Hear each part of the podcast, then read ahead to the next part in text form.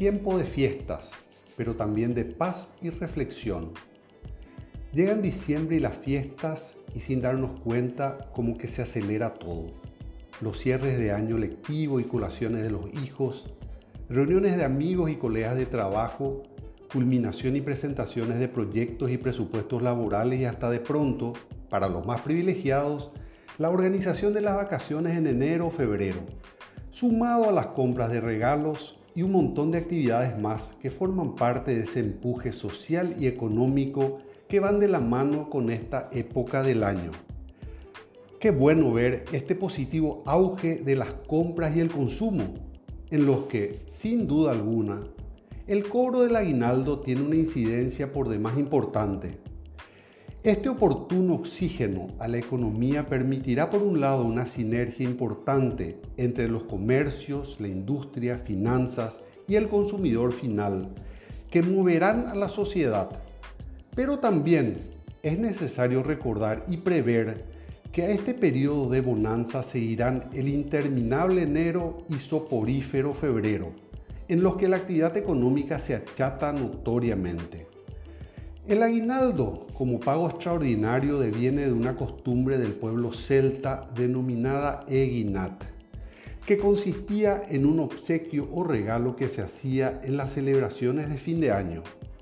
Posiblemente de allí se tomó la denominación en Inglaterra, país pionero en la lucha de las reivindicaciones laborales, para establecerlo como un derecho correspondiente, sin excepción posible, a los trabajadores. No obstante, tengamos presente que no todas las personas que trabajan cuentan con este beneficio. Según datos del último censo nacional, se estima que en nuestro país el 63% de los trabajadores son informales, por lo que no gozan de los beneficios de la salud pública en forma integral y tampoco reciben el treceavo salario. Esto pone en manifiesto una vez más la importancia de crear y sostener a través de políticas públicas los incentivos fiscales y ámbitos propicios para el desarrollo de más empresas privadas, competitivas y sanas que creen fuentes genuinas de trabajo, permitiendo así a más personas formalizarse laboral y como consecuencia natural también financieramente, evitando, entre otros, la intermediación costosa de entidades que no son las más aptas para las necesidades de la sociedad. En este tiempo de fiestas, Está muy bien que compartamos y celebremos con parientes y amigos, como también con los colegas del trabajo.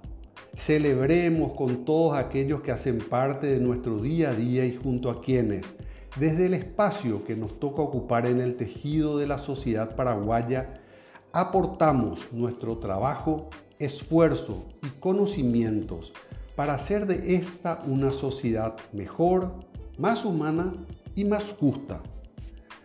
Al mismo tiempo, sepamos aprovechar esta época tan significativa y en esta Navidad y Año Nuevo, con su cargamento de celebraciones y agasajos, no olvidemos incluir notas de la impronta cristiana, con su mensaje de vida y alentador optimismo tan cercano al sentir de todos los paraguayos, para impregnar con sus matices todos los proyectos que llevemos adelante.